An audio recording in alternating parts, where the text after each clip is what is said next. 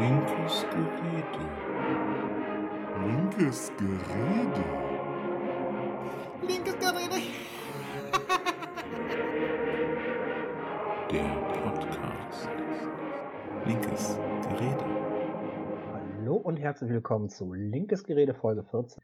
Wir haben heute den ersten und äh, wir treffen uns heute mal besonders spät und zwar um 20.30 Uhr innerhalb der Corona-Krise. Und auf der anderen Seite der Leitung, ich bin wie immer euer Benjamin und auf der anderen Seite der Leitung. Äh, Holger hier, ja, hallo, Tag.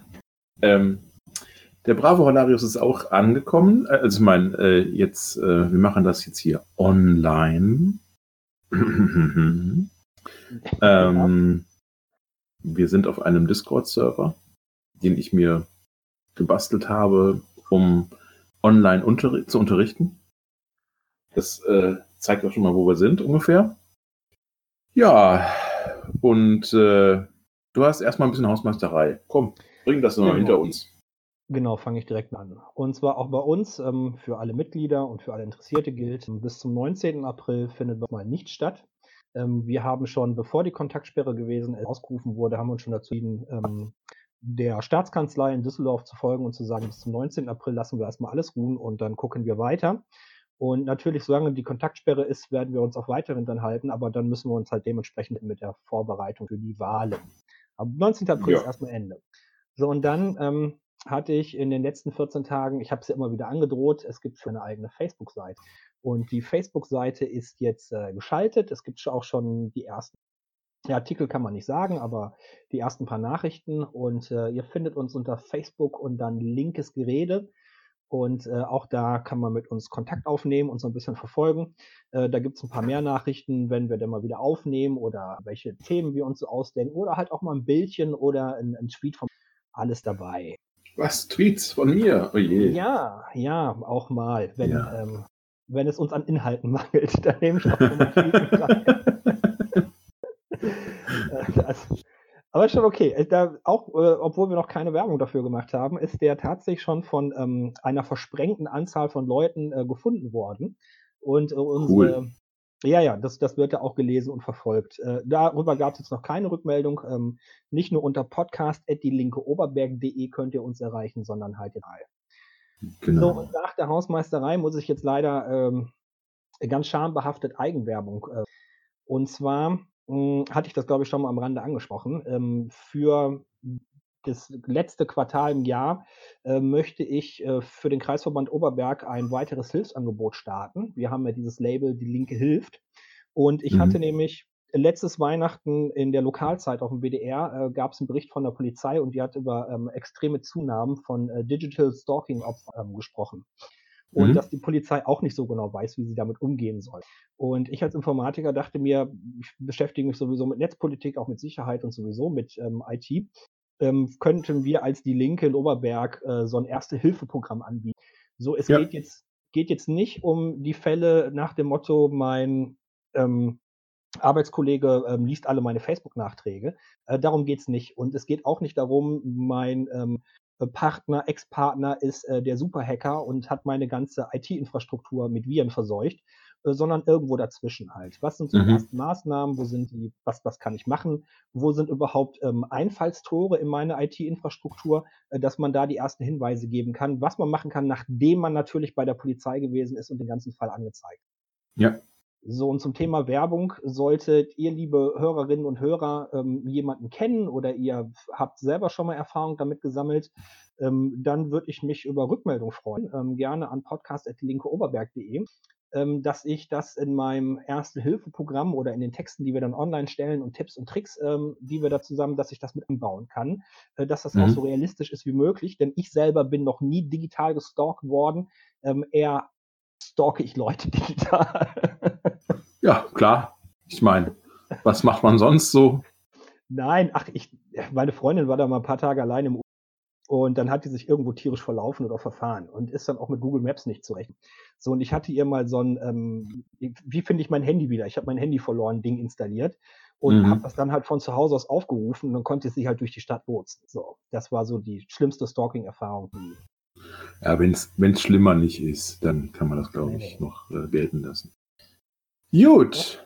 Genau. Reicht das in Hausmeisterei? Ja. Jawohl. Gut. Ähm, ja, wir müssen über Corona reden. Ne? Es ist äh, der Elefant im Flur und so, oder wie das heißt. Ähm, Ja. Nein, der Elephant in the Room. Das Pferd ist im Flur, das war was anderes. Ähm, ja, wir sind jetzt äh, ungefähr auf Tag 20, Tag 19 oder so der äh, Corona-Einschließaktion. Ja, lass uns doch mal soft anfangen. Wie, wie empfindest du die ersten Einschränkungen? Oder sind die Einschränkungen bei dir an? Ja, also äh, die, die große Einschränkung war natürlich erstmal äh, vor, vor gut zwei Wochen, dass ich nicht mehr arbeiten durfte. Also nicht mehr so richtig. Hm. Ja. Äh, ich bin Nachhilfelehrer, das heißt, ich äh, fahre normalerweise eben in die eine oder andere Niederlassung von einer Nachhilfefirma und unterrichte dort ganz brav meine Schülerchen. So, und äh, ja, dann kam halt irgendwann die Nachricht, ab Dienstag sind wir zu. Ja.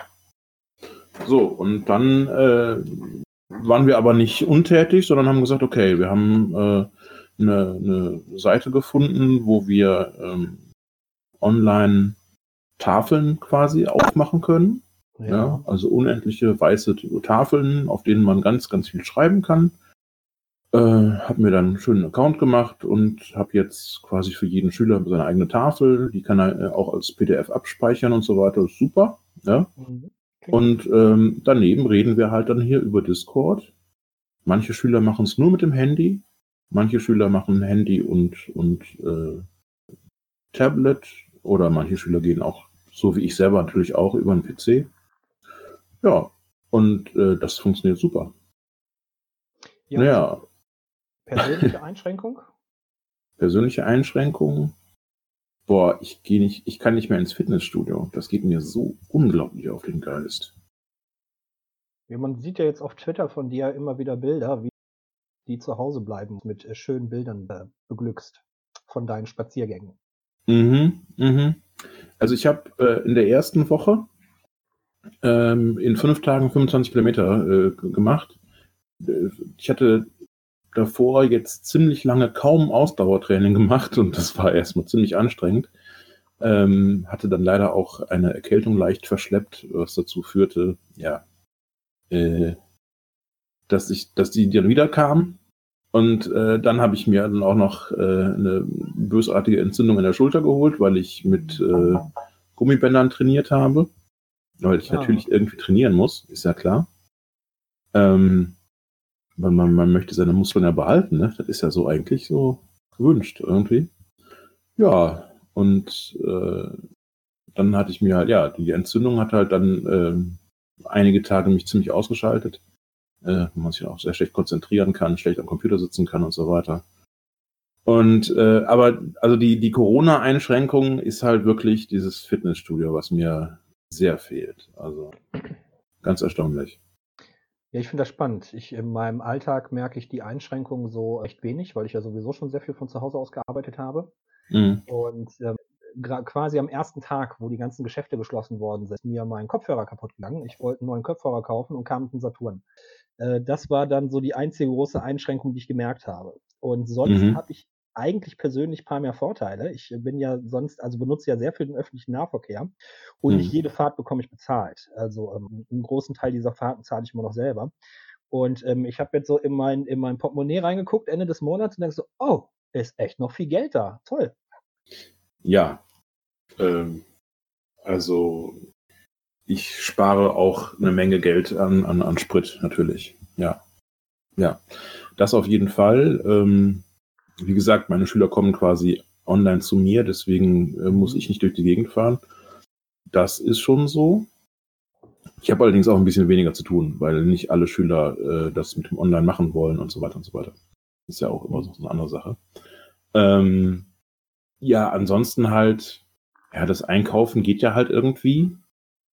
Das ist ein bisschen komisch, wenn man da mit Maske durch die Gegend läuft und so. Und ähm, Ha- Hast du eine Maske? Trägst du Maske? Ich trage bisher ein, ein äh, ganz rebellisches Mund Mundtuch. Also ich habe quasi ein Bandana, was ich mir um den Mund tue, wie, wie äh, so, ein, so ein Western Cowboy oder so.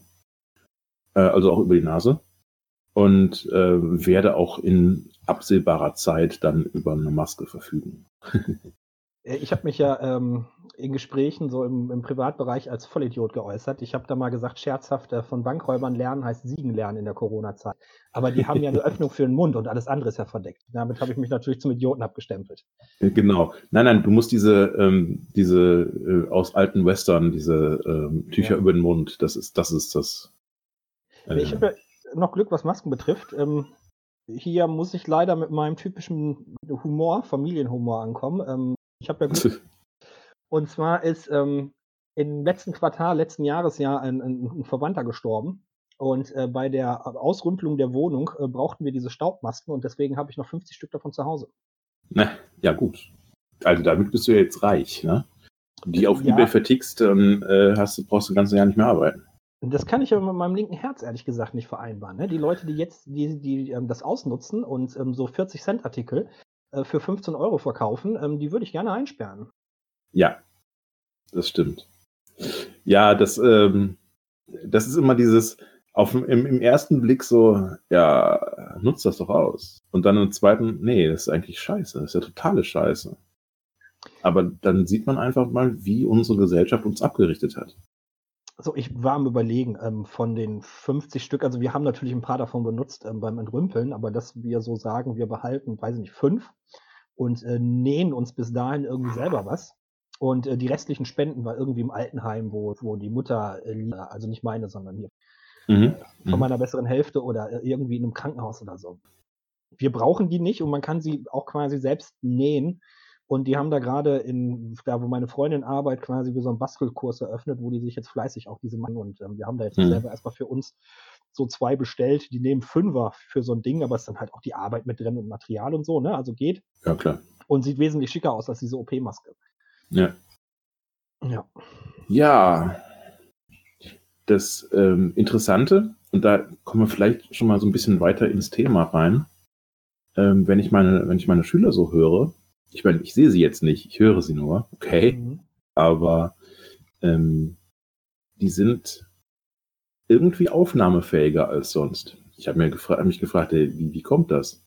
Wieso sind die aufnahmefähiger als sonst? Ja, das kann ja eigentlich nicht sein. Der Trick ist, erstens, sie sind ausgeschlafen. Das sind die sonst nie, weil die Schule ihnen immer einige Stunden äh, der Nacht raubt. Ähm, und die zweite Sache, die haben diesen direkten Druck nicht.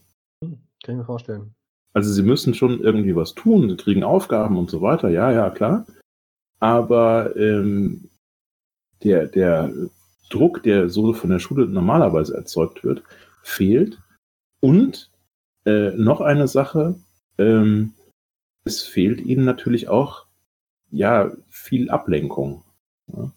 Also denen ist einfach so langweilig, dass sie mal Schulsachen machen wollen. Ja, das, irgendwann kommt der Punkt, wo du dir denkst so, ja gut, äh, noch drei Stunden Netflix halte ich nicht durch, also äh, setze ich mich jetzt mal doch an Mathe oder so.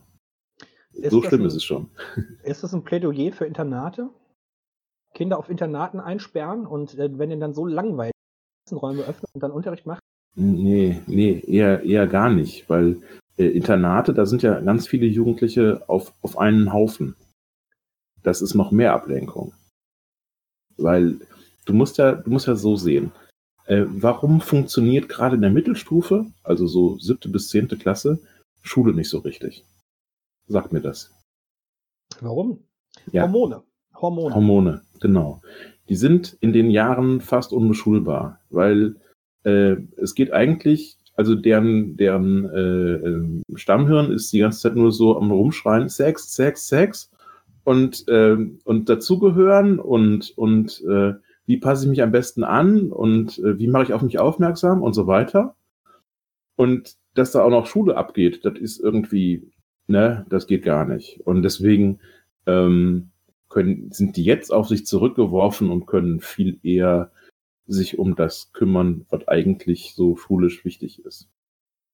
Ganz abgesehen davon, es gibt auch ganz viele schlechte Lehrer und ich glaube, es werden eine ganze Menge Schüler ähm, im, im Juni oder wann wieder Schule ist, aufstehen und sagen, ey, sorry, aber in der Zeit, wo ich alleine zu Hause war, konnte ich viel besser lernen. Das hier bringt mir nichts. Ja, aber jetzt mal im Ernst, die Lehrer, die wir heute haben, sind auch schon durch beschissenes Schulsystem und haben einmal alles hinter sich. Äh, wie sollen die bessere Lehrer werden? Ja, da, da, also äh, da möchte ich jetzt nicht tiefer reingehen. Da könnte ich, da, da braucht man dann zwei bis drei Podcasts für. Bildungspolitik ist auch mein Ding. Da kann ich ewig drüber reden. Ewig. Ja, glaube ich. Nur nochmal, wie gesagt, also, dass wir so beschissene Lehrer haben. Ja, natürlich. Zum Teil, ne? Es gibt da natürlich sehr, sehr wundervolle Lehrer, die großartige Arbeit. Es gibt, es gibt ganz großartige Lehrer, gar keine Frage. So, und äh, die Lehrer, die, die bei mir sehr großartig waren, das waren ähm, zum größten Teil sogar Quereinsteiger. Also die, von denen habe ich am meisten gelernt. Ähm, aber mhm. so bei der Masse wundert mich das nicht, warum sie so sind, wie sie sind. Und da sind das noch nicht mal, das sind irgendwie schlechte Menschen oder Leute, die sich keine Mühe geben, sondern ich glaube, das System hat die kaputt gemacht. Mhm. Ja, viele gehen halt mit Idealen äh, in die Schule und dann werden die Ideale sehr schön zerstört. Genauso wie in der Politik. Viele gehen mit Idealen in die Politik und dann sind die zwei Jahre bei uns im Kreisverband und danach kaputt. Ja gut, in unserem Kreisverband kein Wunder, oder? also ich will jetzt nicht Stecks sagen. Geht, geht in Parteien, das ist immer eine gute Geschichte. Ja. Ähm, Auf jeden Fall. Und aber nicht mit so Idealen. Guckt erstmal. Guckt erstmal und sucht euch eine Nische. Ähm, ja, nicht mit Idealen. Ja, ich glaube schon, dass man Ideale auch braucht, um Politik zu machen. Na, ohne Frage. Äh, kleiner, äh, etwas von mir. Also ich habe so einen Artikel gelesen, kurz bevor ich in die Partei gekommen bin, äh, der hieß, warum ich Star Trek Kommunistin bin. Star Trek Kommunistin. Mhm. Und der Artikel hat mir so gut gefallen. Da habe ich mir gedacht, hey, wenn ich jetzt in die Politik gehe, ich werde zwar nie im Leben irgendwie Star Trek erreichen, also dass wir auf einem gesellschaftlichen Level sind wie in Star Trek, aber ich will mhm. dafür kämpfen. Mhm. So, und dann war ich hier und, oh ja, äh, nix. Nix mit Utopien anstreben und so, sondern äh, das ganze System funktioniert erstmal ein bisschen anders. Und ich glaube, das sollte man, wenn man, wenn man in eine Partei geht, was immer eine gute Sache ist, äh, egal zu welcher, außer zur AfD, ähm, dann ähm, ja, erstmal gucken. Gucken ist immer ganz wichtig. Feel the spirit, wenn du in die Partei kommst. Dann, dann guckst du weiter. Mhm. Ja, das auf jeden Fall. Ähm, und äh, ja, nein, es ist ja nicht so, dass wir, dass wir keine, äh, keine Visionen hätten, sozusagen. Nein, aber, ähm, aber vieles ist halt so, ich sag mal vorsichtig, vieles ist ähm, sehr stark in so in so alten ide ideologischen Bahnen und so. Da muss man halt irgendwie durch. Da muss man auch ähm, über über also es gibt es, es braucht einfach in, in vielen Sachen es braucht einfach neue ähm, Visionen und und äh, wir, wir brauchen nicht mehr dieses ganze ideologische ideologisch Verbrämte. Das ist alles immer so ein bisschen schwer. Die, die Sprache ist auch so schwer und so. Die Sprache der Linken ist immer so, ja, so distanziert und, und schwierig. Ist halt ein Akademikerverein. Aber kommen wir zurück zu Corona. Ja, genau. Ähm, wie, ähm, wie siehst du das so? Kontaktsperre und so. Ähm, wie, siehst du das, wie vereinbart sich das mit unseren Freiheiten? Also, das ist eine sehr gute Frage, die ich mich in den letzten Tagen auch schon gestellt habe. Und gerade je mehr ich mit Leuten natürlich digital in Kontakt gekommen bin und mich darüber unterhalten. Und ähm, in so einer Ausnahmesituation habe ich im Moment keine Bedenken, warum man so krasse Maßnahmen umsetzt, wie wir sie gerade umsetzen. Ähm, und das kann ich auch sehr gut mit, mit meinen linken Werten oder mit meinem linken Gefühl vereinbaren. Aber ich ähm, kritisiere teilweise den Weg, wie es gemacht worden Und mhm. zwar ähm, wird ja in Nordrhein-Westfalen gegen diese Kontaktsperre geklagt und ich kann sehr gut nachvollziehen, warum dagegen ähm, äh, geklagt wird. Und zwar ähm, der, der, der Ton macht ja die Musik und der Weg, wie wir dazu gekommen sind, äh, per Erlass ähm, in dieser Ausnahmesituation, ähm, glaube ich, kann man machen, so per Erlass diesen Beschluss. Aber ich hätte es ähm, vernünftiger gefunden, wenn man dann nach dem Erlass gesagt hätte, wir schicken das nochmal durchs Parlament. Und das ist halt nicht geschehen. Ähm, diese, diese Bestätigung vom Parlament, glaube ich, wäre nochmal eine große symbolische Geste gewesen, dass man auch ähm, die Opposition zum Beispiel in diesem Fall hinter sich hat. Und dann hat das nochmal eine ganz andere Legitimität. Nur allein durch mhm. Erlass zu regieren, halte ich kritisierenswert.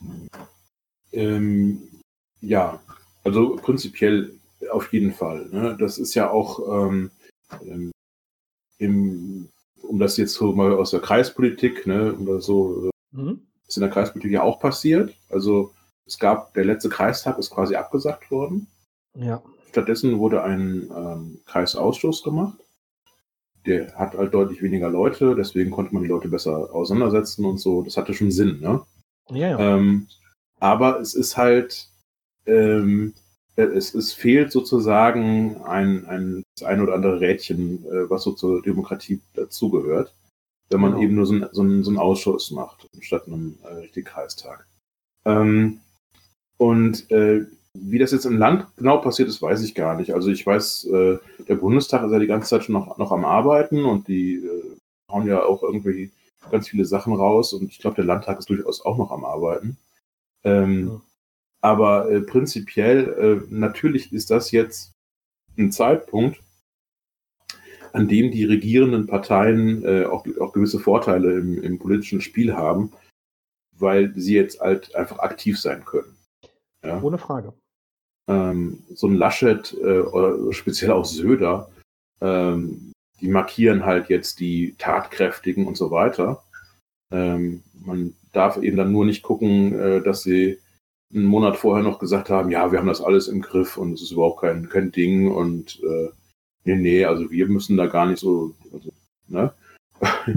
da, äh, das ist ja so eine andere, so eine andere Seite davon, ne? Das, ähm, das ist natürlich stark unterschätzt worden. Äh, wir hätten deutlich früher reagieren müssen. Und vor allen Dingen, äh, wir haben in den letzten Jahrzehnten, also in den letzten so mindestens 20 Jahren, haben wir alles, was äh, so an, ähm, an Katastrophenschutz und so mal irgendwann es gab, äh, haben wir äh, kaputt gespart, haben wir weggespart. Das ist für mich noch ein anderes, weiteres Thema, was natürlich auch sehr wichtig ist, über das man sprechen. Ähm, ich habe jetzt mehr Ja. ähm, so diesen pragmatischen Teil, ne? Ähm, Mhm. Weil ja immer wieder gesagt wurde, wir müssen gucken, dass wir das, das Verhältnis wahren.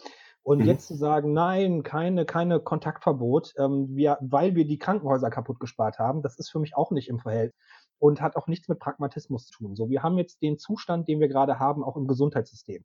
Und der ist sehr bedauerlich. Und natürlich müssen wir uns gerade auch als Linke dafür einsetzen, dass wir das wieder in, in andere Richtung bekommen, dass wir wieder mehr zur Schwarzwaldklinik kommen, mit mehr Leuten, mit mehr, ne, ähm, wo wir schon mal drüber gesprochen haben. Aber Das war ist jetzt der Insider für unsere Stammhörer. Yeah! Genau, der Insider für unsere Stammhörer. Ähm, aber wir haben jetzt halt nun mal diesen Zustand und der ist sehr bedauerlich und sehr komisch, aber wir müssen ja trotzdem jetzt erstmal irgendwie ähm, unsere, unsere ähm, Risikogruppen schützen. Und wir wollen, also das, das Leben hat einen hohen Stellenwert. Ne? Egal, ob du jetzt ähm, 80 bist und ähm, in der Rente oder ob du irgendwie 40 bist in der Mitte deines Lebens und zwei Kinder gerade großziehst, ähm, das lässt sich für mich mit, auch mit meiner linken Seele gar nicht aufbiegen, sondern Mensch ist Mensch und ähm, das Menschenleben gehört geschützt.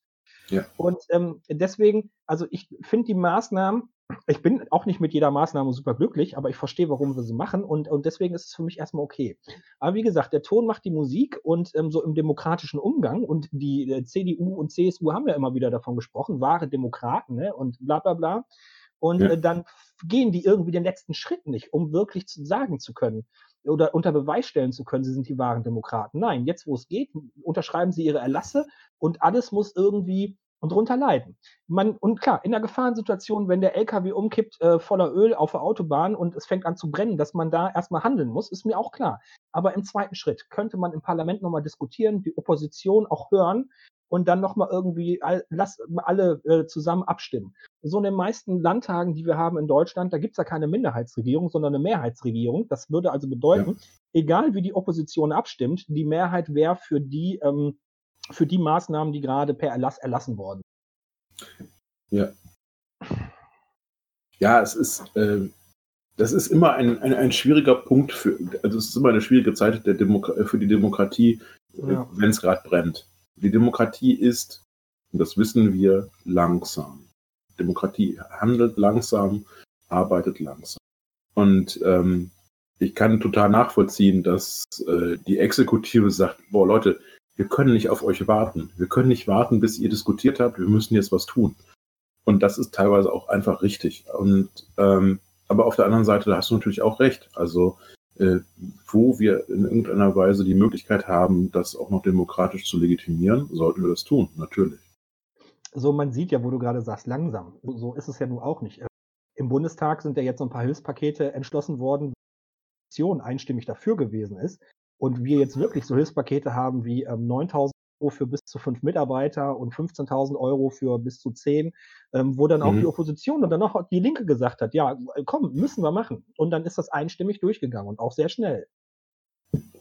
Ja. Ja, ja, ja. Also, aber ne, der normale Weg ist natürlich ein anderer. Der normale Weg ist, wir haben die erste Lesung, wir haben die zweite Lesung, wir haben die dritte Lesung, die Ja. vierte Lesung des Gesetzes und so weiter und so weiter. So. Und das, ähm, das meine ich mit Demokratie ist langsam. Ja, aber auch So. in, Krisen, in Krisenzeiten ist die Opposition ja jetzt nicht immer äh, Fundamentalopposition, sondern die sind ja auch nicht doof und eigentlich, ja komm, hier, Hand heben, wir stimmen zu, einstimmig, danke. Ja, natürlich. Also ähm, äh, das ist halt auch häufig so, dass äh, in so in so speziellen Fällen ähm, die Opposition dann eben einfach ihre Verantwortung übernimmt. Ja, und dann sagt, okay, äh, an der Stelle und an dieser Stelle, da müssen wir dann einfach zustimmen, weil wir jetzt auch geschlossen sein müssen. Genau. So, und in ähm, Nicht-Krisenzeit, also außerhalb von Corona, außerhalb von großen, ist es ja auch ähm, vollkommen okay, wenn Demokratie ein bisschen langsamer ist und man ein bisschen mehr Zeit hat, ähm, Entscheidungen zu überdenken und äh, durchzuarbeiten. Und äh, da ist es ja auch vollkommen okay. Genau. Ähm, und wir sind, ähm, also wir müssen auch sehen, es kann immer noch mehr kommen. Ne? Also es kann eine richtige Ausgangssperre kommen. Ja, Ähm. das sehe ich, sehe ich ehrlich gesagt in Deutschland ziemlich, ziemlich skeptisch. Ob die, die komplette Ausgangssperre so wie in Spanien oder in Italien geben wird, kann ich mir nicht ganz vorstellen. Also was ich mir natürlich noch vorstellen kann, ist, dass wir wie in Österreich diese Schutzmaskenpflicht Ja, irgendwie einführen werden. Ähm, Und da kann ich mir auch sehr gut vorstellen, dass sie noch kommt. Aber wir sind im Moment auf Ja. so einem äh, langsamen Weg. Klar, wir haben massive Anstiege dieser, dieser Fallzahlen, aber die Todeszahlen halten sich noch einigermaßen in Grenzen. Und man darf ja nie vergessen, das ähm, habe ich heute nochmal nachgehört in, in einem Podcast, äh, drei Wochen später wenn man dann auch immun ist und den Virus auch nicht mehr weiter verbreitet. So, und wir sind jetzt schon irgendwie sechs Wochen dabei, noch nicht mit den drastischen Maßnahmen, aber dass wir halt ähm, Mhm. Leute haben, die erkranken. Und ähm, wie gesagt, sind wenig gestorben. Das heißt, sehr, sehr viele sind auch jetzt schon wieder gesund.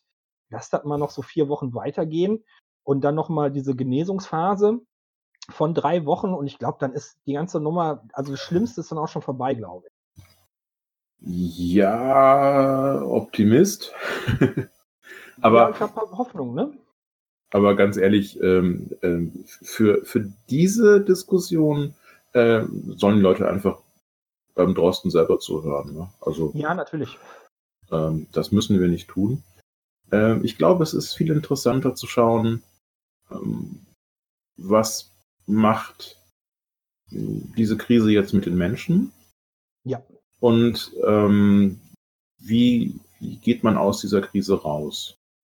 Also ähm, ich, ich höre so verschiedene Sachen. Eine Freundin von mir ist ähm, äh, Pflegemutter, also so macht so Kurzzeitpflege normalerweise. Ja. Und die sagt, äh, also wir haben ja schon eh jemanden hier, äh, wir werden trotzdem äh, jede Woche quasi angerufen, auch wenn nicht noch zufällig jemanden mit, mit aufnehmen können. Denn äh, momentan braucht es so häufig irgendwie ähm, Stellen für, für Kurzzeitpflegekinder, für Leute, die einfach aus ihren Familien raus müssen. Ähm, also wir haben hier die, die Enge macht einfach Probleme. Die Leute kommen nicht mehr raus, die Leute sind auf, die hängen aufeinander. Familien, die, naja, wo man sagen muss, die jetzt nicht total funktionell sind, ähm, die hängen aber auch die ganze Zeit aufeinander. Und ähm, das wird quasi jetzt von, von Tag zu Tag, von Woche zu Woche schlimmer. Ja, also gerade in diesen ähm, dysfunktionalen Familien hast du natürlich das Problem, dass die eh schon nicht, ähm, also mit Bourdieu gesprochen, äh, weder gutes äh, finanzielles Kapital haben noch gutes äh, kulturelles Kapital. Ähm, und sowieso schon im normalen Alltag große Probleme haben. Und diese Probleme spitzen sich jetzt halt zu. Und natürlich, ähm, Ja. klar kann man sich die Berichte jetzt im Monitor, also im Magazin Monitor im Fernsehen, ähm, glaube ich, hat auch darüber berichtet, wie schlimm das jetzt ist für viele Kinder, die zu Hause echte Probleme haben. Und ähm, wo die Schule immer so ein Ort gewesen ist, wo man ähm, so, so einen Fluchtpunkt hatte, wo man wir- wirklich mal sechs Schulstunden oder acht Schulstunden Ruhe hatte und äh, von zu Hause rausgekommen ist, wo dann aber auch noch ein Kontrollorgan stattfand, dass die Lehrer nochmal drüber geguckt haben und so ein Mhm. bisschen reingefühlt haben und ähm, Hilfsangebote gemacht haben und äh, diese Kinder jetzt vollkommen allein sind. Ne? Also da guckt keiner mehr drüber, da gibt's keine Kontrollorgane Genau. mehr und die sind jetzt, gerade wenn es jetzt Haushalte sind, wo, wo sexueller Missbrauch stattfindet oder wo der Vater säuft und, und rumschlägt, äh, die sind jetzt auf sich allein gestellt. Ja. Also das, äh, die blauen Flecken sieht keiner mehr und so. Und Genau. äh, die Kinder, wo Verwahrlosung ein Problem ist, äh, auch die sieht keiner mehr. Äh, für arme Familien ist es ganz häufig so, ähm, die Kinder äh, kriegen jetzt nicht mehr in der Kita oder in, in der Schule oder so was zu essen. Kommt da oben drauf, ja. Ähm, die Tafeln sind größtenteils zu. Ja, ja, ja, ja. Und äh, also es gibt einfach riesige Probleme mit der Essensversorgung. So. Ähm, also da kann man sich auch sehr gut vorstellen, was sie dann noch essen. Also ne, so billige Kalorien halt, damit sie irgendwie satt werden, aber äh, gutes Essen mit Sicherheit nicht mehr. Äh, also es ist immer wieder die, die, die ärmere äh, Bevölkerung, die am stärksten von so einer Krise betroffen ist. Was ist jetzt mit Obdachlosen? Was ist mit Leuten, die darauf angewiesen sind, dass wir hier und da mal einen Euro erbetteln? Ja, können sie nicht. Kann ich noch einen kleinen Aspekt, wo du sagst, von wegen billige Kalorien, möchte ich gerne oben draufsetzen, weil ich den sehr Mhm. interessant fand, als ich ihn mitbekommen. Und zwar, ähm, dass die Leute, die ähm, auf die billigen Kalorien angewiesen sind, weil keine hochwertigen äh, Kalorien leisten können, Mhm. sind auch meistens die Leute, die nicht so stark ähm, in dieser Informationsgesellschaft leben, sondern was jetzt passiert ist, äh, die Leute, die ähm, stark in dieser Informationsgesellschaft eingebunden sind, haben quasi sehr schnell in ihre Filterblase reingespült bekommen, okay, da kommt, da, da gibt es jetzt dieses Problem mit diesem Coronavirus und da finden jetzt Maßnahmen statt. So, und in ihrer Angst sind die losgerannt und haben die billigen Kalorien weggekauft. Und dann kommen verzögert ein, zwei Tage später diejenigen, die nicht in dieser hochinformierten Blase sind, ähm, die wollen dann normal ihre normalen billigen Kalorien kaufen und die gab es dann schon gar nicht mehr. Mhm. So, dass ja. Ja. auch teilweise Leute gesagt haben, ähm, ja, jetzt müssen wir irgendwie Hartz IV aufstocken, weil das geht so nicht mehr, die können sich nicht mehr versorgen. Ja. ja. Wobei äh, die Versorgungslage ja bis auf Klopapier eigentlich ganz gut ist. Nicht überall. Also im Ruhrgebiet, ich habe ja im großen Ver Du bist also ich gerade nicht zu großen- hören. Also, ja, ich muss mal gucken mit meinem Mikro, das ist mir gerade vor. Ich habe das extra festgeklippt. ähm, ich habe einen großen Verwandtenkreis im, im, im, im Ruhrgebiet und äh, da hast du die Supermärkte, die sehr nah sind an diesen Wohnburgen. Ähm, Die Mhm. sind halt quasi rund um die Uhr ausgeplündert. So, du musst deinen Mobilitätskreis erweitern, um dann in äh, Supermärkte zu finden, die noch wirklich gut ausgestattet sind. Okay. Ja, da, das äh, wusste ich nicht. Also ich äh, lebe ja in einer Stadt mit ungefähr 800 äh, Supermärkten, also gefüllt. Also Ja, mehr, mehr Supermärkte als Einwohner. Ja, ja, genau. Ähm, und von daher, äh, es gab mal ein paar Tage, wo es keine Nudeln gab oder ähm, wo irgendwelche Konservendosen selten waren, aber inzwischen äh, ist eigentlich alles bis aufs Klopapier wieder da. Aber Ähm, Klopapier hab- findet, kriegt man halt keins. Ich habe heute noch festgestellt, Hefe. Hefe ist auch weg. Ja, das äh, habe ich auch gehört, aber ich glaube, ich gehe nicht so häufig in die Sachen, wo die Backsachen sind. Ja. Ich habe nur, also wir wollten am Wochenende äh, nochmal selber Brot, zweimal die Woche, dass wir selber was backen. Und Mhm. äh, da ist es im Moment schwierig, weil wir die Hefe dafür. Und jetzt ähm, bin ich darauf angewiesen, aus einem Weizenbier äh, die Hefe, die sich unten absetzt, äh, zu vermehren, damit wir am Wochenende Brot backen können. Ja, also, ne? Neue Talente äh, tun sich auf. Ja, na, ich habe mich ja mehrere Jahre mit Bierbrauen zu also ich, von, von daher weiß ich, wie es geht. Ne? Also es ähm, ist jetzt nicht, dass wir da was eine neue Maßnahme irgendwie suchen. Das hat jetzt Du bist sehr abgehackt. Ja, ich muss irgendwas stimmt gerade mit meinem Mikro nicht oder mit meinen Einstellungen. Oder ich muss einfach anders halten. Ja, du brichst immer wieder ab. Ich hoffe, ich breche nicht auch immer wieder ab. Nein, ich höre dich immer sehr gut.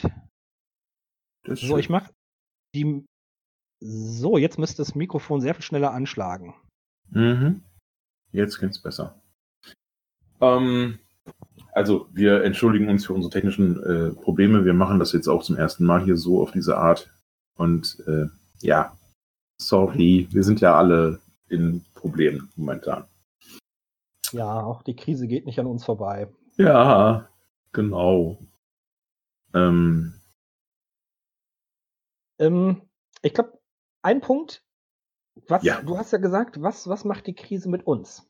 Und die Frage, glaube ich, die ist auch noch ganz wichtig.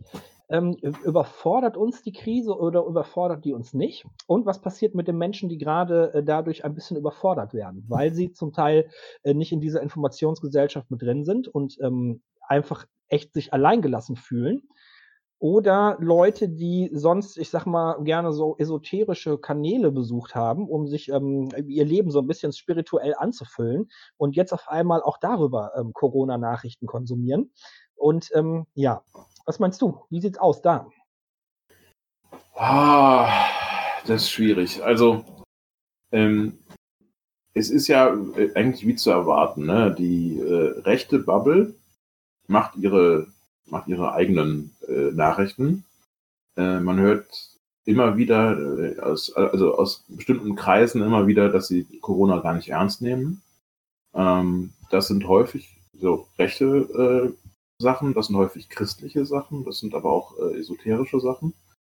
Ähm, es gibt irgendwelche Leute, die äh, hier gegen Corona anbeten. Ja, letztens.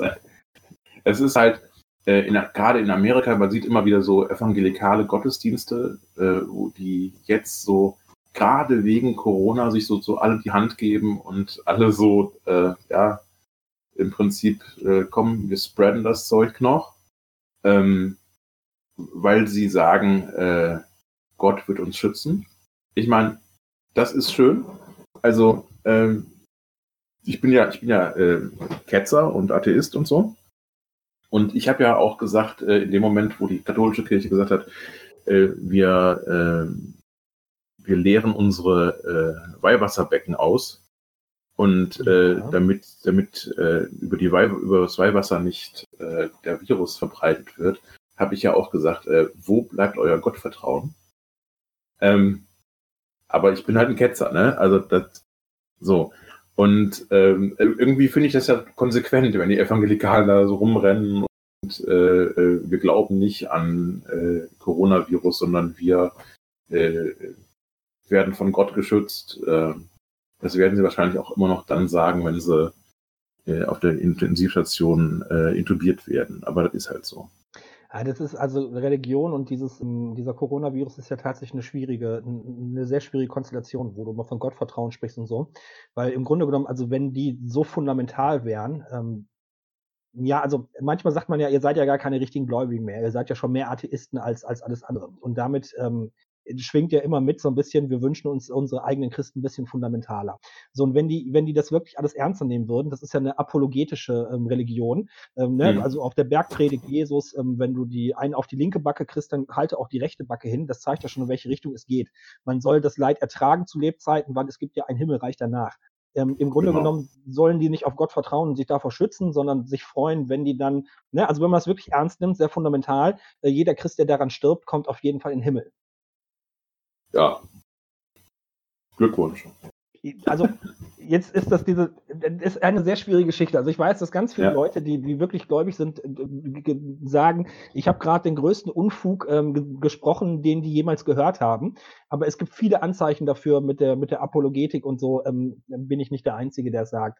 Äh, von daher Mhm. finde ich Religion und so schwierig. Was ich halt merke in, in meiner eigenen Filterbubble, beziehungsweise jetzt so in, in dem Umfeld mit den Leuten, mit denen ich jetzt noch äh, digital Kontakt aufnehme oder auch zu Hause, dass die einmal von der Nachrichtenlage total überfordert sind und äh, sich dann Medien suchen, die so ein bisschen ähm, ja diesen Confirmation Bias suchen, ne? also ähm, Nachrichten suchen, die ihre eigenen Gefühle irgendwie so in Worte fassen. Und äh, da ist halt die eigene Unfassbarkeit, dass sowas überhaupt passieren kann in unserer Gesellschaft, ähm, kommt dem dann halt, also diesem Gefühl tut es dann gut, wenn irgendjemand sagt, ja, so schlimm ist das doch gar nicht, das hatten wir doch alle schon und ähm, Leute, das, das ist doch Corona, also gibt's doch schon seit, seit 40, 50 Jahren, kennen wir doch schon alles, da sind so viele gar nicht gestorben, die irren sich sowieso regelmäßig, die Ärzte und äh, das mhm. tut ihnen dann halt einfach gut. Aber da erliegen die dann halt auch ähm, schon, schon gewissen Verschwörungstheorien. Und ich habe mich tatsächlich mit jemandem unterhalten und den möchte ich jetzt überhaupt nicht orten, der wirklich meinte quasi, also erst wenn 25.000 Leute am Coronavirus gestorben sind, dann hat der Coronavirus bewiesen, dass er ähm, ähm, infektiöser ist als die Grippe und tödlicher als die Grippe. Und dann können wir uns mal über Maßnahmen unterhalten. Ja, aber ähm, die, diese Person, hat die mal nach Italien geschaut? Ja, aber auch da sind die 25.000, ähm, die wir von der Grippe irgendwie vor ein paar Jahren hatten, auch noch nicht erreicht. Ja. Ich finde das auch sehr zynisch und sehr menschenverachtend, diese Sichtweise. Aber wenn ich dann den, den, den Mensch betrachte, und auch das ist so eine linke Perspektive, ne, dass, dass man nicht nur die Aussage betrachtet äh, in so einem Fall, besonders wenn, wenn sie sehr schlimm ist, sondern dass man auch manchmal den Mensch und die Umstände mit betrachten muss, dass man dann so sagt, ja komm, also er ist jetzt sehr zynisch und 25.000 Menschen sollen unter gar keinen Umständen sterben, aber ich kann so ein bisschen nachvollziehen, warum dir gerade sowas aus dem Mund geplumpst ist.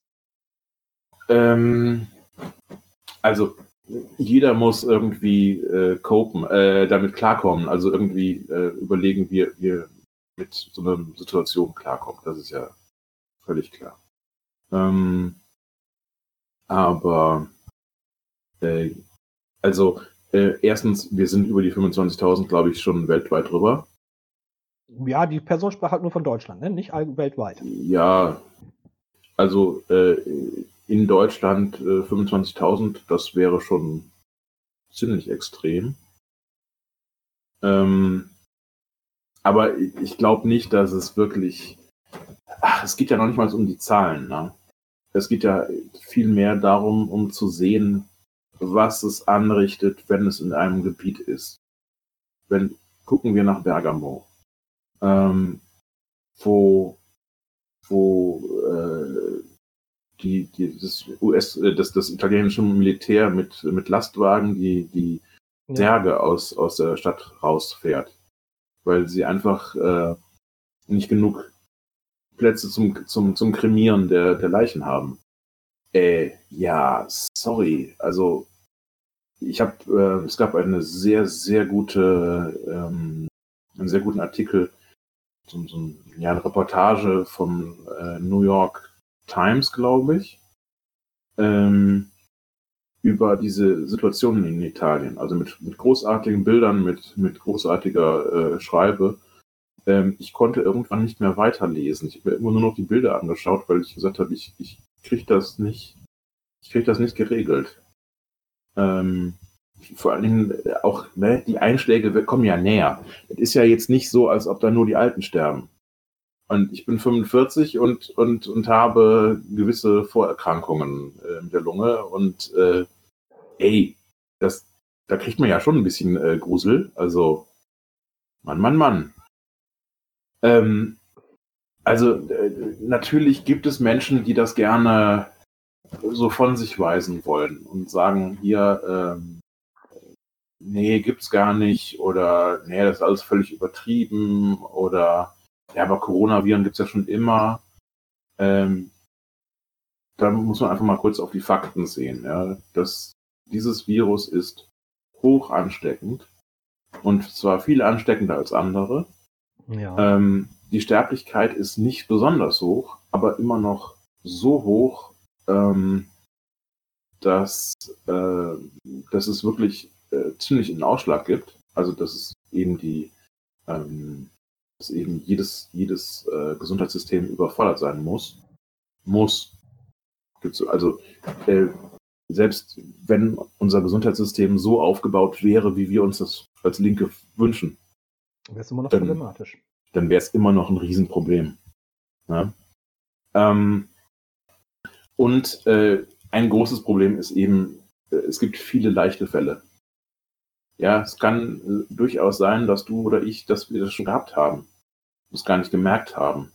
weil wir das Glück hatten, dass es uns gar nicht so groß betroffen hat.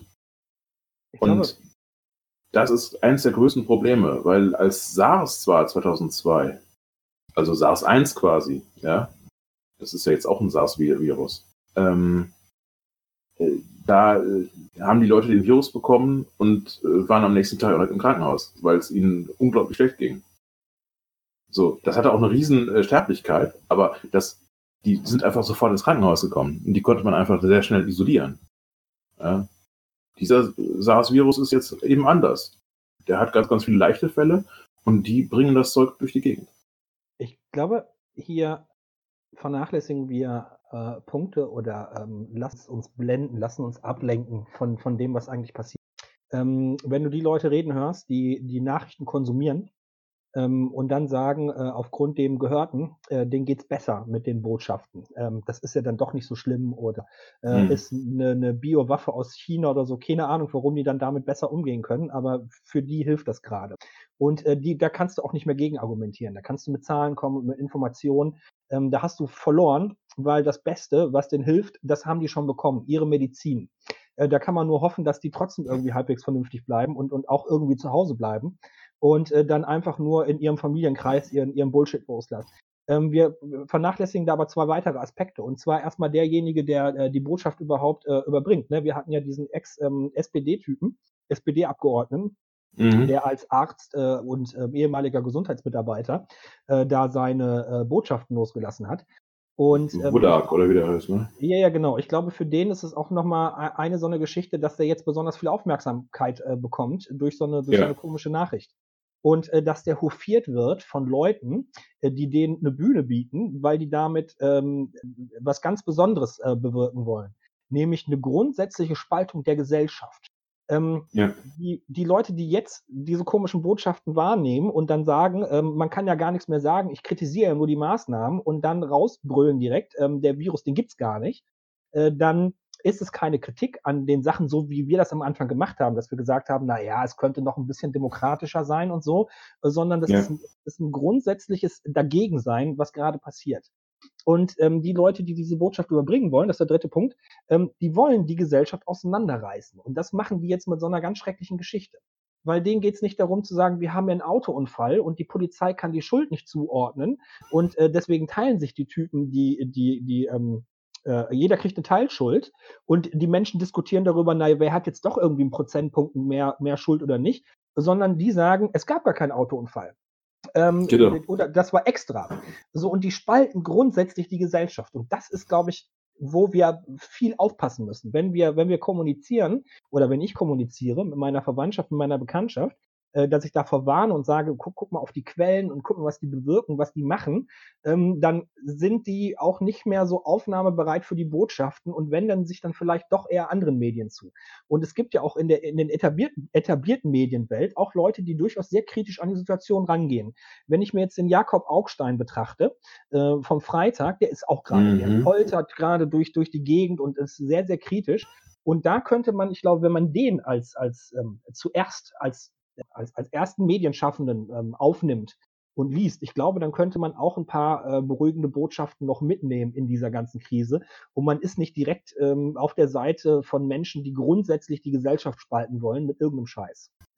Ja, wobei also Augstein momentan so äh, abgeht, dass ich mir auch manchmal frage, äh, wo ist der denn jetzt gelandet? Also Ja, noch nicht bei KenFM.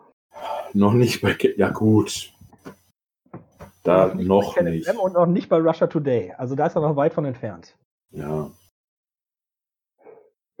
Sondern denke, aber das es, Wie Ja. gesagt, ich glaube, das ist das Wichtige, auf diese Medien hinzuweisen und sagen, nein, es gibt Kritiker, guck dir doch mal diesen und diesen Kritiker an und vielleicht findest du da etwas, was dir auch ein bisschen weiterhilft. Und ich glaube, manchmal hilft wirklich zu Hause eingesperrt zu sein oder sich eingesperrt zu fühlen und dann aber trotzdem irgendwie schimpfen zu können und man selber ist ja nicht schuld und ähm, ja. ja, das. Äh, du, du gehst da äh, auf eine sehr äh, äh, empathische Art ran, äh, die mir da manchmal fehlt. Also ich mir einfach denke, so sind die denn alle bekloppt geworden. Ähm, vielleicht mache ich es mir dann aber auch zu einfach. Ja, aber es sind ja Leute, die ich im, im Großen und Ganzen außerhalb von Krisenzeiten auch schon sehr schätze. Ne? Also dann, deswegen habe ich ja diese gewisse ähm, für so einen ähm, Erich von Deneken hatte ich auch keine Empathie. Nicht. Nee, natürlich nicht. Ich habe das früher geliebt als Kind. Ähm, als Jugendlicher. ich habe alles gelesen, alles. Ich kenne alle UFOs und ja. Glücklicherweise lernt man irgendwann dazu. So, und ich glaube, dass die, die Empathie, Empathie ist auch, äh, dass man da immer wieder drauf eingeht, ähm, auch abseits von den Fakten und Zahlen, ähm, weil auch das stelle ich jetzt hier zu Hause fest, äh, nicht jede Zahl, äh, die ich hier, und ich konsumiere die Medien von morgens bis abends, ich sitze ja den ganzen Tag vom Rechner und, und, und mache mhm. und habe nebenbei dann äh, diverse Nachrichtensender laufen oder ähm, lese halt äh, auf, auf Google News oder im Spiegel irgendwas und kriege die Zahlen da immer live mit und, und wenn ich die dann so beim Abendessen irgendwie erzähle, äh, die beruhigen natürlich nicht. Nee, nee, ich kriege auch schon mal gesagt, äh, ha, kannst du mal Corona mal kurz rauslassen, so, äh, ja, aber ist doch wichtig. Ja, natürlich ist es wichtig, ja? aber äh, auch jetzt nicht immer so schön. Muss man auch nicht immer haben. Ja, nee, man muss nicht immer die, die Todeszahlen hochzählen und immer inkrementieren und immer sagen plus eins, sondern manchmal muss man auch einfach mal über Xavier Naidoo reden.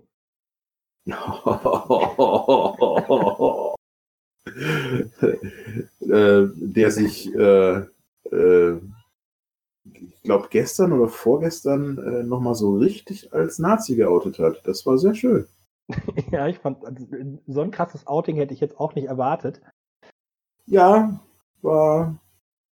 Aber äh, wir sind ja die Faschisten, hat er gesagt. Also wir von der Linken. Wir sind ja, ja wir sind ja. Ah, ich fand das, ich fand das so geil. Ähm, ich hatte jetzt auf äh, YouTube ich kann das nicht ganz äh, verorten. Also ein amerikanischer junger Mensch ist bei uns in Deutschland, studiert und spielt Baseball ähm, und lebt irgendwo in Bayern in so einer Kleinstadt. Und ähm, der macht schon mal so Videos für seine amerikanischen Leute zu Hause, ähm, wie es denn so ja. in Deutschland ist. Und der hatte jetzt ähm, aus der, aus der, also der ist ja wohl wirklich in Quarantäne irgendwo da und hat dann halt Videos gemacht, äh, wie es denn so gerade ist. Und dann stellte er sich so äh, in dieser Videoreihe vor, vor drei Tagen die Frage, wo ist es denn gerade besser zu sein? In, in Amerika oder in Deutschland? Und er hat dann so ein paar Aspekte irgendwie aufgezählt und wie es denn gerade so ist und meinte letztendlich, natürlich wäre er gerne bei seiner Familie in Amerika. Also das, die vermisst er am allermeisten, ohne Frage. Aber äh, unabhängig von der ganzen Geschichte, ähm, findet er schon gut, gerade in Deutschland zu sein. In New York zum Beispiel wäre er jetzt nicht gerne. Und hat dann noch so seine Leute gefragt, ähm, wie die, die sollen kommentieren, wie man das bei YouTube-Videos so macht.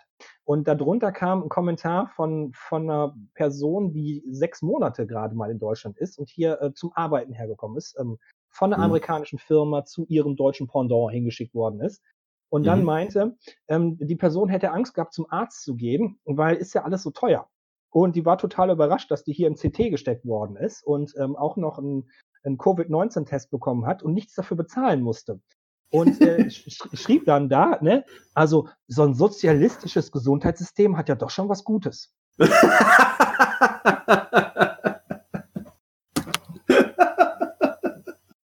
fand das auch total geil. geil. Was ist hier sozialistisch? Hallo? Ja, schön. Ja, so, so ist halt, ne, das, das verstehen wir nur nicht, dass wir eigentlich schon im Sozialismus leben. Das haben, das kriegen wir sonst halt nicht so mit. Starker Kommentar. Echt geil. Großartig. Ich fand, das, das Ursprungsvideo hatte schon was, ne? Was so wirklich diese, dieses, dieses, so dieses Emotionale und dieser Vergleich und sich Fragen stellen, das war schon wirklich sehr, sehr schön gemacht. Aber mhm. dieser Kommentar, und ich meine, das war ja noch nicht mal ein schlimmer Kommentar, ne? So aus amerikanischer Sicht äh, kann man das vielleicht sogar noch ein bisschen nachvollziehen, aber das war wirklich ähm, Hammer. Das, das hat mir meinen Tag gerettet. Das ist hervorragend, ja. Das sehr, sehr schön. Gefällt mir außerordentlich. Ja. Sozialistische Gesundheitssystem. Ja, ist auch schon was Gutes, genau. Ähm, apropos Sozialismus, wie machen wir das denn jetzt mit dem Sozialismus? Jetzt nach Corona. Ja, natürlich nach Corona. Also, äh, wenn es eine Zeit gibt, in der alles geändert wird, dann doch die Zeit nach Corona, oder nicht? Ähm, ja, man könnte schon eine Menge machen. Hm, zum Beispiel wäre so mein Vorschlag, dass ähm, Medizin oder Behandlungen, die äh, staatlichen Geldern finanziert werden, wie jetzt zum Beispiel so die Forschung an einem Gegenmittel oder Impfstoff, ähm, sollte doch danach erstmal in freier staatlicher Hand sein und nicht zur Profitmaximierung einiger weniger Unternehmen genutzt werden dürfen. Das klingt schon mal ziemlich, ziemlich gut, ja. So, ja. ich habe nämlich mitgekriegt, ich glaube, Frontal 21 hatte am Dienstag darüber berichtet, wie viel Fördergelder die jetzt bekommen und äh, wie wenig, ähm, ähm, wie wenig Auflagen die dafür haben und wie frei die danach, wenn die wirklich einen Durchbruch haben, äh, damit umgehen können. Und ähm, wir haben so drüber gelacht, dass der Donald Trump so ein Kaufangebot gemacht hat für so, eine, für, für so ein medizinisches Unternehmen. Und mhm. ähm, uns sollte das Lachen im Halse stecken bleiben, wenn wir wissen, dass wir zwar Millionen äh, Fördergelder reinstecken äh, zur kapitalistischen Innovationsfindung oder wie immer das genannt wird, ne, mit Steuergeldern, ja. Ja. Ähm, dass es aber gar keine Auflagen gibt, sondern die danach ganz normal ähm, als Handelsware das nehmen dürfen. Und dann ist nämlich nicht mehr sichergestellt, dass alle das zu einem günstigen Preis bekommen. Ja. So, und dann wäre Spanien, gab es da auch die Nachrichten, Spanien hat äh, viele Krankenhäuser verstaatlicht. Äh, ja, finde ich, könnte man auch machen, ne? Ja, absolut. Also das ist für mich eine der ganz, ganz wichtigen äh, Sachen in, aus dieser Krise heraus. Wir müssen ganz dringend das Gesundheitssystem verstaatlichen. Ähm, da geht's, geht überhaupt keinen Weg dran vorbei. Ich kann mir gar nicht vorstellen, wie das anders laufen soll. Ähm, wichtige Leute so in der, in der Pflege und, und, und Gesundheitsbubble, äh, ganz viele Menschen sagen da, ähm, wir wollen nicht, dass ihr klatscht. Wir wollen nicht, ähm, dass ihr uns zu Helden macht. Wir sind keine Helden. Wir machen unsere Arbeit. Aber wenn das hier alles vorbei ist, dann möchten wir mal darüber reden, wie wir bezahlt werden. Dann möchten wir mal darüber reden, äh, wie viele äh, Pflegende auf äh, auf, auf, auf der Station sind. Äh, dann möchten wir darüber reden, wie ganz grundsätzlich mit uns umgegangen wird in einem hierarchischen System. Ja? Äh, all solche Sachen. Äh, es gibt ganz viele Menschen, ähm, ich habe irgendwo gelesen, in den letzten äh, fünf oder zehn Jahren sind äh, über 100.000 Menschen aus der Pflege herausgegangen, die äh, vom Alter her noch nicht äh, in, in Pension gegangen sind oder so. Ja, ja. ja. Äh, die schlicht und einfach nur gesagt haben, ich habe auf den, auf den Scheiß keinen Bock mehr. Und ähm, da, da müssten wir doch langsam mal irgendwie auch überlegen, warum das so ist. Und ich meine, wir, ne, wir als Linke wissen natürlich, warum das so ist. Äh, nämlich eben durch die äh, ganze Privatisierung, äh, wenn man mit der Gesundheit der Menschen Geld verdienen will, dann und alles auf äh, Profit äh, halt äh, ähm, auf Profitmaximierung äh, setzt, ja, dann, dann kann das Gesundheitssystem nicht funktionieren. Und dann muss sowas äh, kaputt gehen. Man kann, es, man kann es anders beschreiben, dass wenn eine pflegende Person, die nicht nur die, ähm, das Handwerk des Pflegens ähm, lernst, sondern die auch noch ähm, empathisch gegenüber ihre zu pflegende Schützlinge sein. Wenn man aus denen auf einmal nur eine Humanressource macht, dann ja. hast du schon verkackt. Ja. Und wir haben ganz auf, auf, also unser System hat auf ganzer Breite verkackt. Das ist einfach ganz, ganz schlimm.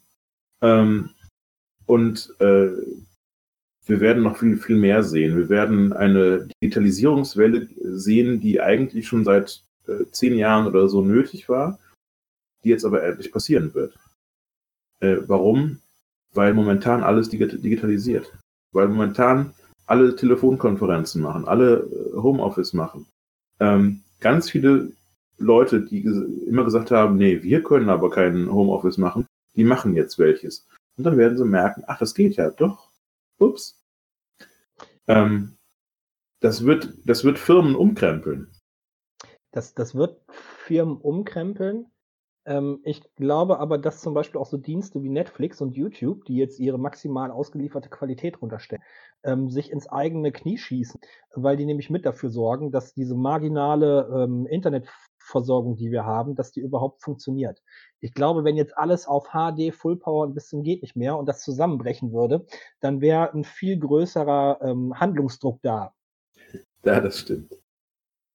So, ich würde, ich, ich lebe von der Digitalisierung, lebe mit der Digitalisierung und ähm, ich finde das ganz wichtig. Ich habe auch schon seit, seit Ewigkeiten setze ich mich dafür ein und ich habe auch schon ähm, 1000 Telekom-Mitarbeiter, die hier mir ein teures Paket an der Tür verkaufen wollten, angeschissen, habe gesagt, komm erst wieder, wenn bei mir eine Glasfaser aus der Wand plumpst.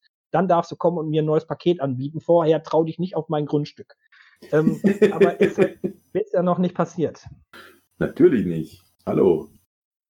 Glasfaser ans Haus, was erwartest du denn? Nein, bei mir in der Wohnung aus der Wand. Ja.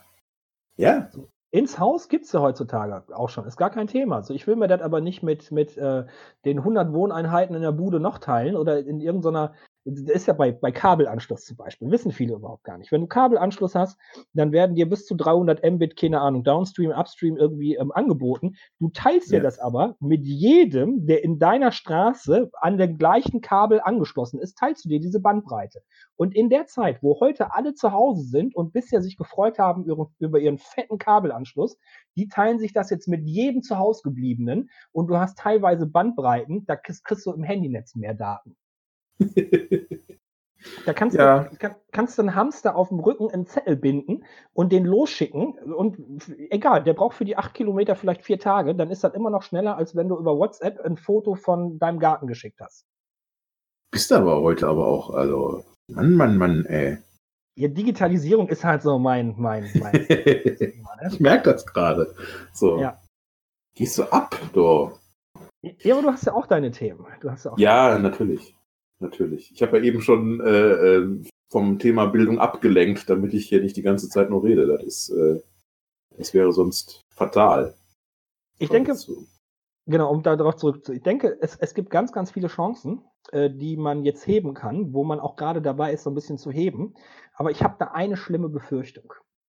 Ich Hm. glaube, dass wenn das mal vorbei ist, die Krise, und ich glaube, das fängt jetzt schon an, es, es gibt so die ersten Wellen, dass so viel über die arme Wirtschaft geheult wird im Fernsehen, in Ja. Talkrunden, äh, dass diese ganzen anderen Sachen, wo wir wirklich ähm, Schätze heben können, wo wir dieses Potenzial haben, äh, dass wir das dann nicht durchkriegen, weil auch die arme Wirtschaft und der Christian Lindner wieder stundenlang seine gegelte Fresse ins Fernsehen hält äh, und dann über die arme Wirtschaft heult und was man doch alles machen muss. Ich habe sogar die dunkle Vorahnung, aber da bin ich jetzt Verschwörungstheoretiker, dass irgendeiner vorschlagen wird, ey, lass uns doch mal den Mindestlohn senken, damit wir noch wettbewerbsfähiger sind und wieder schneller vorankommen. Äh, Lindner hat ja schon getwittert, ähm, äh, die Krise würde ja jetzt zeigen, dass, ähm, dass, dass äh, in, im Normalfall ähm, die Bevölkerung ja eigentlich zu verwöhnt wäre, so sinngemäß. Ja, dass man also äh, quasi noch eine ganze Menge an Grausamkeiten mehr machen könnte, eigentlich. Das, ähm, das ist hart. Und die. Suding, die Suding, ähm, die FDP, aus auch jemand von der FDP, ähm, die schrieb, ähm, wie viel ist das Leben eigentlich noch wert, wenn man keine Freiheiten hat oder sowas sinngemäß. Ja, das habe ich gelesen, das habe ich mitgekriegt. Ähm, worauf ich dann geschrieben habe, ähm, wie viel ist denn das Leben, äh, ist, wie viel ist denn die, nein, andersrum, wie viel, ja, das, das Leben wert, wenn man keine Freiheiten hat, wie viel ist denn die Freiheit wert, wenn man dafür andere Leute umbringt? Genau, wie viel ist denn die Freiheit wert, wenn man tot ist? Ja, also Tod ist selber, ist ja noch die eine Sache, aber halt wirklich, äh, wenn ich jetzt, äh, ach komm, weißt du, äh, mein Risiko ist jetzt nicht so groß, komm, ich äh, kümmere mich um den ganzen Scheiß nicht ähm, und bringe damit aber dann andere Leute um, weil ich äh, jetzt eine Party machen muss und äh, hier, wie viele Leute sind jetzt gestorben, weil äh, in Bad Ischgl äh, die Leute noch unbedingt Party machen mussten, äh, Skifahren mussten. Wie viele Leute sind gestorben, weil wir den Karneval nicht abgesagt haben?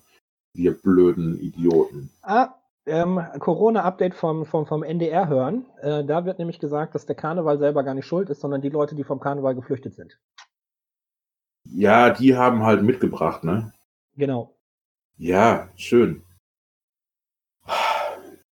Ist aber Ja. nur, Rand, ist, nur, ist nur ein Detail am Rande. Natürlich hast du recht, Ja. das kann man genauso auf Fußballspiele ummünzen oder äh, Corona-Partys oder sonstige Sachen. Ja, ach, über, über die Sinnhaftigkeit von Corona-Partys wollen wir da, glaube ich, gar nicht erst noch reden. Also, das, äh, wie unverantwortlich kann man sein, ne? Das ist ja immer so. Ja, aber diese Corona-Partys machen, glaube ich, meistens, äh, meistens äh, junge Menschen. Und ich, ich kann das so ein bisschen nachvollziehen. Also auch jetzt ähm, dieses, dieses Denunziantentum. Ich glaube im Spiegel, ich weiß gar nicht, welcher Spiegelredakteur darüber gesprochen hat, dass jetzt dieses Denunziantentum wieder äh, up-to-date wird. Ähm, ich, ich, ich kann das nachvollziehen. Ich glaube, ähm, man muss den Menschen einfach mal ein bisschen Zeit geben, damit die mit der Situation umgehen können und damit die sich auch selber umstellen können. Also äh, gerade, wenn ich lese ja gerade die Psychologie der Massen von ähm, äh, Gustave Le Bon und vergleiche ähm, das mit äh, Bourdieu und mit der Faschismusgeschichte von äh, Adorno. Und die Menschen brauchen einfach unglaublich viel Zeit, um ähm, sich umzustellen, ihren Alltag umzustellen, um aus ihrer bequemen Blase rauszukommen. Und gerade junge Menschen, die dann, ähm, gerade wo wir am Anfang gewesen sind, mit Hormone geflutet sind und äh, große Rückschläge, jetzt die auch körperlich ähm, äh, werden können, äh, dass die damit noch nicht wirklich umgehen können. Und ich kann, wenn, wenn Jugendliche sagen irgendwie, naja, jetzt ist eine Woche über Corona geheult worden und ich kann nichts machen, kann nicht zur Schule gehen, keine Partys mehr, jetzt gucke ich, was ich selber machen kann. Ich kann das irgendwie nachvollziehen, auch wenn es sehr, sehr gefährlich ist. Und ich würde das nicht so verurteilen wollen. Ich glaube, anders äh, sieht's aus. Ich würde jetzt auch eine junge Mutter irgendwie, die mit ihrem Kind sagt, ich habe hier eine 36 Quadratmeter Bude, mir fällt ähm, ähm, ähm, die Decke auf den Kopf und ich muss irgendwie raus und, und legt sich dann in der Sonne mit dem Kind und so, find, alles machen. Ne, ich glaube, so frustrierte alte Männer, die irgendwie sagen, ich in meinen letzten 60 Jahren musste ich mich irgendwie nie einschränken und weil ich weiß bin und weil ich die ähm, ähm, äh, äh check deine Privilegien, weil ich die Privilegien habe, weil ich weiß bin, gehe ich jetzt raus, ähm, sag, das gibt es nicht und äh, bringe die ganze Welt in Gefahr. Das finde ich schlimm.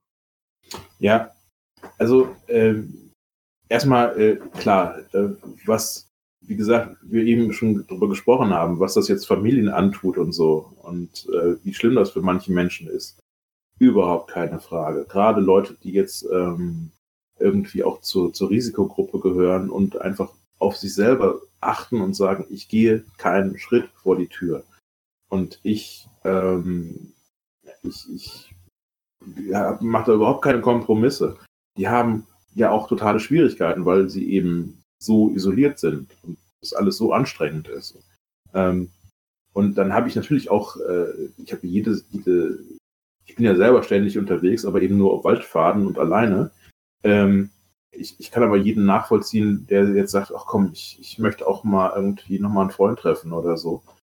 Äh, wenn man dann das halbwegs vernünftig macht und sagt hier, ja, ich treffe einen Freund, aber in zwei Meter Abstand und gehe mit dem dann irgendwie äh, eine Runde spazieren. Alles nicht das Ding. Und wir ja. müssen auch ganz klar sehen, ähm, egal wie, wie groß wir so ein, so ein äh, Kontaktverbot aufstellen, äh, das funktioniert natürlich immer nur mit, mit Einschränkungen. Und wir wissen immer, dass Leute, dass es einzelne Leute gibt, äh, die trotzdem weiter andere Leute besuchen und ähnliche Sachen tun. Das ist ja alles ganz normal. Ähm, wir können das auch nicht so runterregeln, dass es überhaupt nicht mehr passiert. Also das ist nicht das Problem. Das Problem ist eben äh, Leute, die ähm, ja im Prinzip das jetzt nicht wahrhaben wollen und das äh, so ab absichtlich quasi ähm, brechen und äh, die die jetzt äh, in die Parks fluten und dann äh, in größeren Gruppen unterwegs sind oder so. Da sehe ich halt schon wirklich ein Problem. Und, ja, jetzt sind wir jetzt das geht halt hier, im, hier im Oberbergischen Kreis, wenn ich das hier so verfolge, dann sind es meistens die Leute, wo du ziemlich genau sagen kannst, ich glaube, lieber Mensch, der du gerade draußen bist und dich total scheiße verhältst, ich glaube, die hat noch nie irgendjemand äh, mal was gesagt, oder? Ja, das kann durchaus sein, ja. So. Ja. Ähm, ich kriege Schmacht. Wir sind schon so lange am, am, am Sprechen, dass ich Schmacht kriege. Ja, also eine Sache wollte ich noch äh, kurz loswerden. Ja, gerne, ähm, gerne. Äh, wir werden irgendwann das Ding hier zu Ende haben. Wir werden irgendwann, also das, den Podcast auch, aber wir werden irgendwann äh, Corona hinter uns haben.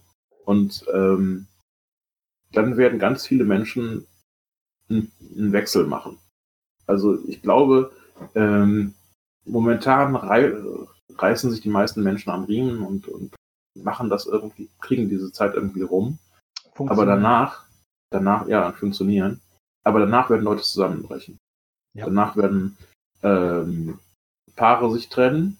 Ja. Danach werden Leute ihre Jobs kündigen. Ja. Ähm, und das alles in größerem Rahmen. Also das wird vielfach passieren. Warum? Äh, weil jetzt eine Situation ist, die so außergewöhnlich ist. Also irgendwer, irgendwo habe ich heute ge gehört, die größte Herausforderung seit dem Zweiten Weltkrieg. Und das ist nicht falsch. Es ist eine so große Ausnahmesituation, ähm, wie ich die noch nicht erlebt habe. Ich bin 45. Ähm, das ist eine ganze Menge an Jahren. Ich habe Tschernobyl erlebt, ich habe die Wende erlebt, ich habe äh, 9-11 erlebt. Und trotzdem, das hier ist irgendwie auf eine gewisse Art größer als alles das. Und ich meine, größer als die Wende. Hallo? Äh, ähm, ja, bei und- vielen Sachen, bei vielen dieser Sachen warst du Zuschauer und hattest Ja. wenig Einfluss. Und bei dieser Ja. Sache jetzt ähm, hat jeder von uns einen gewissen Einfluss. ja, Einfluss will ich ja nicht mal sagen, aber, aber es ist auf jeden Fall eben eine Situation, die, die jeden wirklich betrifft. Du Ja, bist, jeder ist auch Teil der Maschinerie. Jeder, der Ja. Äh, mit, mit angeschwollenen Nüssen rausgeht und meint, ich lasse mir von niemandem was sagen und ich atme die Leute sogar noch extra exzessiv an, ähm, naja, dann bist du halt Teil de, der, des, des, der Maschinerie. Ja. Ähm, die, diese Situation wird eben in der Psyche der Menschen was verändern. Und ähm, wir sehen eben auch, dass sich momentan ganz viel ändert. Ich war äh, gestern Abend bei Freunden und stand zwei Meter von denen weg auf deren Terrasse. Also ich habe das Kontaktverbot quasi halbwegs eingehalten. Ähm, und ich war ja schon öfter auf dieser Terrasse und ich habe gesagt, boah, So, liebe Zuhörer, uns ist gerade das Aufnahmegerät kurz abhanden gekommen. Ähm, das ist Ja. jetzt wieder da. Ich glaube, wir beenden den Punkt jetzt noch. Ähm, Also ich war gerade bei, es war noch nie so leise in der Stadt. ja, okay. Ähm, ich habe den Gedanken noch so halbwegs. Ähm, und es wird vielen so gehen, dass sie so Sachen sagen wie, das habe ich noch nie vorher erlebt. Und ich glaube, je mehr Leute sagen, das habe ich noch nie so vorher erlebt, desto mehr sind sie auch bereit, Sachen zu ändern. Weil sie ähm, äh, gerade werden sozusagen Sachen in den Grundfesten erschüttert. Unter anderem die Sache, wir müssen immer jeden Tag zur Arbeit. Wir müssen dieses, wir müssen jenes. Wir müssen jeden Tag in die Schule. Wir müssen, weißt du? Das, nee, müssen wir nicht. Wir können auch einfach mal sagen, wir machen jetzt vier Wochen lang gar nichts. Das ist möglich. Die Gesellschaft kann vier Wochen, fünf Wochen, sechs Wochen runterfahren und sie ist immer noch nicht kaputt. Ja, das, das wird ganz viel Denken auch ändern. Und entweder zum Guten oder zum Bösen. Und da müssen wir fürchterlich aufpassen drauf. Ich glaube, wir als Linke haben jetzt die Verantwortung, ähm, dieser Gedankenanstoß, den jeder in dieser Stille, die du gerade beschrieben hast, den jeder in dieser Stille irgendwie, der gerade heranreift und ähm, von einem Bauchgefühl zu einem Gedanken im Kopf wird, äh, dass wir auch die Möglichkeit und die Bühne bieten, diesen Gedanken, die was ändern wollen, auch eine Chance geben, in die Politik hineingetragen. Ja, schön. Eigentlich so ein Schlusswort, oder? Ja. Dann Ja. Schlusswort. sage ich, äh, überlasse ich dir das Schlusswort. Ich verabschiede mich hier von euch. Danke, dass ihr uns bis hierhin gehört habt. Ihr seid die Geist. Und ähm, ja, ich hoffe, wir können euch ähm, auch in dieser Nachrichten, nein, nachrichtenarme Zeit ist es ja nicht, aber in dieser Mhm. Zeit, wo es ein bisschen entschleunigt ist, auch noch irgendwie was, was zurückgeben. Ja. Ja, äh, der nächste Podcast wird dann hoffentlich wieder nicht Corona sein. Also, es ist schwierig. Ähm, trotzdem natürlich danke fürs Zuhören. Also, falls ihr es bis hierhin geschafft habt. Und äh, wir hören uns. Tschüss. Tschö. Das war Linkes Gerede, der Podcast. Aber gut, dass wir drüber gesprochen haben, ne?